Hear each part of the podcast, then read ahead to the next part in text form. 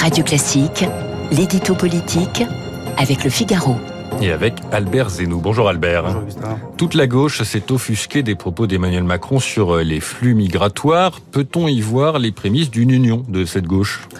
Le président de la République a assuré euh, lundi soir qu'il luttera contre les flux migratoires irréguliers en provenance d'Afghanistan. La phrase était destinée plutôt aux électeurs de droite, en grande majorité, qui ne veulent pas entendre parler d'accueil massif de réfugiés. Il n'en fallait pas plus pour que la gauche se dresse, dénonce et fustige les propos jugés sans cœur du chef de l'État. Le lanceur d'alerte américain et ancien de la CIA, Edward Snowden, a été l'un des premiers à réagir aux propos du président français. Il a même rebaptisé Emmanuel Macron euh, Emmanuel Le Pen, devenu un hashtag viral sur les réseaux sociaux. Et pour la gauche, en tout cas, le président Macron n'est plus, depuis lundi soir, que le représentant euh, à peine adouci d'une droite arrogante et déshumanisée. Tous les ténors de la gauche, du PS à la France insoumise, en passant par les écologistes, ont dénoncé les propos jugés indécents et indignes du chef de l'État au moment où des milliers d'Afghans tentent désespérément de quitter le pays soumis à la charia. Macron fait honte à la France, a estimé le maire écolo de Grenoble, Éric Piolle. Le sénateur socialiste Rémi Frérot a lui évoqué une intervention digne d'un mauvais président de droite. Mais les Français sont-ils pour autant favorables à l'accueil massif de réfugiés?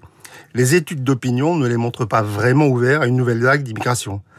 Pas sûr qu'électoralement, la gauche y trouve matière à gagner des électeurs. Mais son combat est ailleurs. Pourtant, Macron n'est pas très loin d'un Michel Rocard qui avait prévu, prévenu en 1990 la France ne peut pas accueillir toute la misère du monde avant d'ajouter, mais ça, peu de gens le savent, mais elle doit en prendre toute elle doit en prendre finalement sa part. Vraiment pas loin des, des propos de Macron. Et on constate, euh, Albert, que après l'élection de 2017, où les partis de gauche avaient été les principales victimes de la recomposition politique, eh bien, ils n'arrivent toujours pas à se refaire une santé collective. Ils n'y arrivent pas alors même qu'un champ politique s'ouvre devant eux. Élu en grande partie par les voix de la gauche et du centre, Emmanuel Macron s'est progressivement déporté sur sa droite. Il a été le fossoyeur de la gauche en 2017.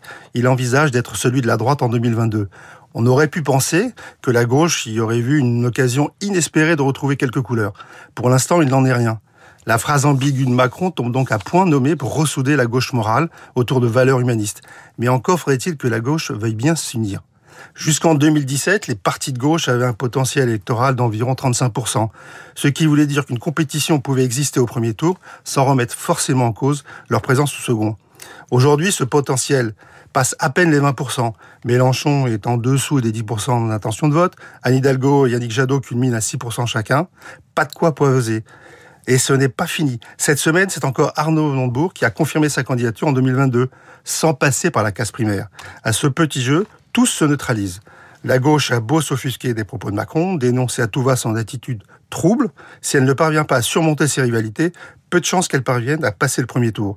Une question se pose aux formations de gauche, comme à celles de droite d'ailleurs, les partis de gouvernement pourront-ils survivre à un nouvel échec en 2022 la réponse est dans la question. Le point de vue d'Albert Zenou du Figaro, 8h17 sur Radio Classique.